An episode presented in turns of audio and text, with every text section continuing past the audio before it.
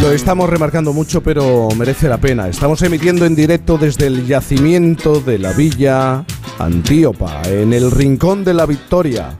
Historia y arte. Y el arte es una sorpresa constante. ¿eh? Aunque uno lleve más de 60 años en las tablas, seis décadas en el teatro, desde la mímica en forma de protesta, a la lírica directa, a la emoción. Albert Boadella ha conseguido crear una propuesta artística que es casi un género en sí, el boadellano, por así explicarlo. El director, dramaturgo y actor es uno de los grandes, es una de las grandes personalidades de la escena nacional, fundador del El Joglars y director durante nueve años de los teatros del canal, donde ahora ha preparado su por así decirlo, su gran auto homenaje, impulsado por la felicidad de seguir creando a sus eh, casi 80 años, Boadella quiere reivindicar que sin épica el teatro se queda corto como arte. Albert Boadella, buenos días. Buenos días. Buenos días. Este 2023 cumple 80 años y por así decirlo ha decidido hacerse un homenaje, ¿no? Sí, sí, sí, claro. Bueno, hacerme un homenaje exactamente no, sino presentar un poco un balance, primero con mis dos últimas obras, y después con tres, eh, tres charlas o tres debates sobre lo que ha sido el conjunto de esos 60 años.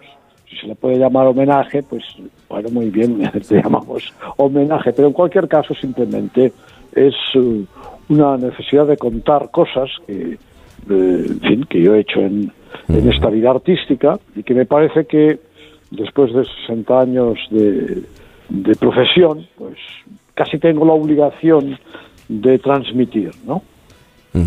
60 años para aprender mucho y para seguir sorprendiéndose. Eh, ¿Es posible eh, seguir mantener esa capacidad de sorpresa? Mm, bueno, es lo que sí que mantengo es la capacidad de momento, mantengo la capacidad de trabajo, ¿no? Que eso es lo más lo más importante. Mm, el resultado, claro, siempre depende de los momentos que uno tenga, ¿no? De lo que se llama la inspiración, ¿no? Pero en, cualquier caso sí que trato de que el público se interese por lo que hago. Quiere decir que mm. trabajo pensando en el, en el placer de los demás, ¿no? Que en el fondo es el núcleo de nuestra profesión, trabajar para el placer de los otros, aunque a veces este placer pues sean cosas no tan no tan divertidas, más eh, más o menos angustiosas, pero en principio es una idea de es una idea de transmisión de placer la del artista.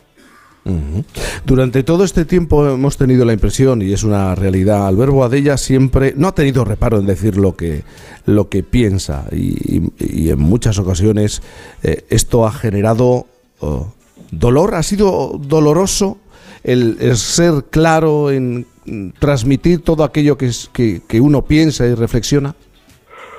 Bueno, algunas veces las contrapartidas pues han sido han sido duras, ¿no?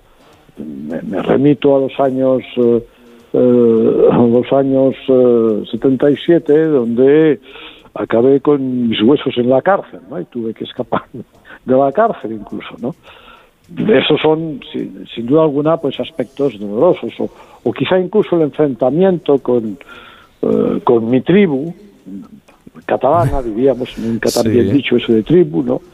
Y yo creo que eso sí, eso ha sido pues una, una cierta dureza, pero al mismo tiempo yo soy una persona con bastante sentido del humor y también tengo que decir que me lo he tomado, nos lo hemos tomado porque también he trabajado en grupo nos lo hemos tomado también con sentido del humor, quiere decir que también hay un lado de divertimento.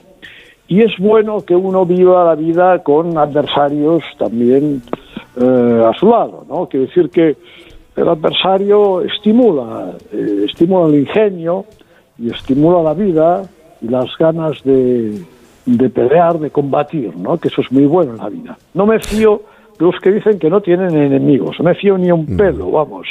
Eh, y, pero los adversarios deben de ser, eh, tienen que ser de cierta talla, ¿no, Albert Boadella? claro, no, ¿Eh?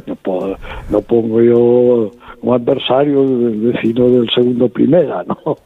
Quiero decir que es lógico, los adversarios pues han sido adversarios, sí, a veces presidentes, a veces instituciones, a veces personas de una cierta de verdad cierta importancia, ¿no? ¿Y por qué considera Lerbo Adella que, eh, que son malos tiempos para la mayoría de las artes? Bueno, considero que yo hago una excepción que hay que tener en cuenta hoy, y es la excepción de la danza, ¿no? La danza hace unos espectáculos mm, que jamás se habían hecho en la vida. En la historia, diríamos, de la danza no han existido nunca espectáculos como los de ahora, ¿no? Por muchas razones, porque el deporte mm, ha hecho una evolución muy importante en el conocimiento del cuerpo y hoy los bailarines hacen cosas que hace 100 años eran impensables. Mm, pongo esta excepción. El resto está muy claro, ¿no? O sea, no, no, no se pinta a la altura de, de Velázquez, de Tiziano, de Leonardo, ¿no? seamos claros, ¿no? La gente tiene que, para ver pintura, tiene que refugiarse en el Louvre, el Hermitage, el, el Prado, etcétera, ¿no? se hace teatro como, como Shakespeare, como Molière, ni como Esquilo hace 2.400 años. No, no, no tiene esta, esta dimensión el teatro. ¿no? Y así, lo, así sucedería con muchas artes. La propia Pero esto por qué está ocurriendo? ¿Qué es lo que ocurre para que el proceso creativo no sea el, el mismo que hace 100 años, 200, 300, 400 años? Yo creo que hay una cuestión importante que es el tiempo. Es decir, la, la celeridad con que hoy hay que lanzar cosas al mercado, el consumismo es, es muy importante en todos los terrenos, ¿no? Eso hace que el artista esté, diríamos, esté desconcentrado, simplemente hace las cosas eh, muy rápidas, sin tiempo, y el, y el arte requiere un tiempo. Es decir, montar una obra de teatro como se hace ahora, en 15 días o 3 semanas, es imposible que salga algo profundamente artístico. Saldrán ocurrencias interesantes, divertidas, pero para montar una obra de teatro bien montada hay que estar tres, cuatro, cinco meses. Claro, el mercado no permite esto. Y lo mismo sucede con todo el resto de las artes. Eh, a partir de Picasso, los pintores vieron que un señor que hacía obras en, en fin, en, a veces en media hora, en una hora o en dos horas, se convertía eh, en el más famoso y en, y en, y en, y el más millonario, vamos. Un ejemplo fatal, porque ha sido así. Es decir, el pintor pues hace una obra en una mañana. ¿no? Bueno, está bien, es, es, una especie de brainstorming, es una especie de, de, juego espontáneo, pero no tiene nada que ver con una obra profunda. ¿no?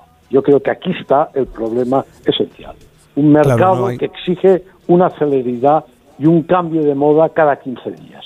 Eso no hay, eh, no hay ahora obras de teatro con, con una cierta dimensión épica, por así decirlo, ¿no? Exactamente. Todos son pequeñas obritas de, de parejas, de tríos, de papá y mamá, mamá y papá.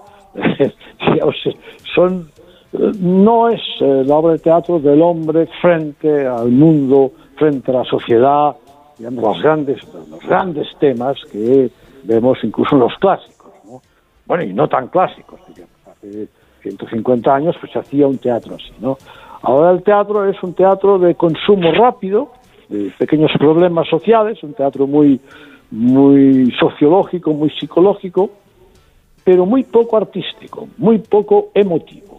De aquí que en mis últimos 12 años de mi vida me he dedicado a hacer un teatro donde la música tenga una importancia muy grande. La palabra con música y sin música, pero una unión entre las dos cosas.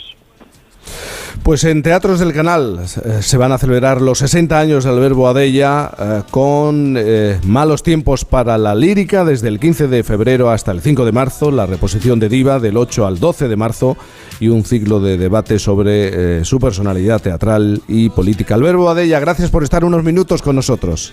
Pues muchas gracias a ustedes y hasta muy pronto. Gracias y muy buenos días.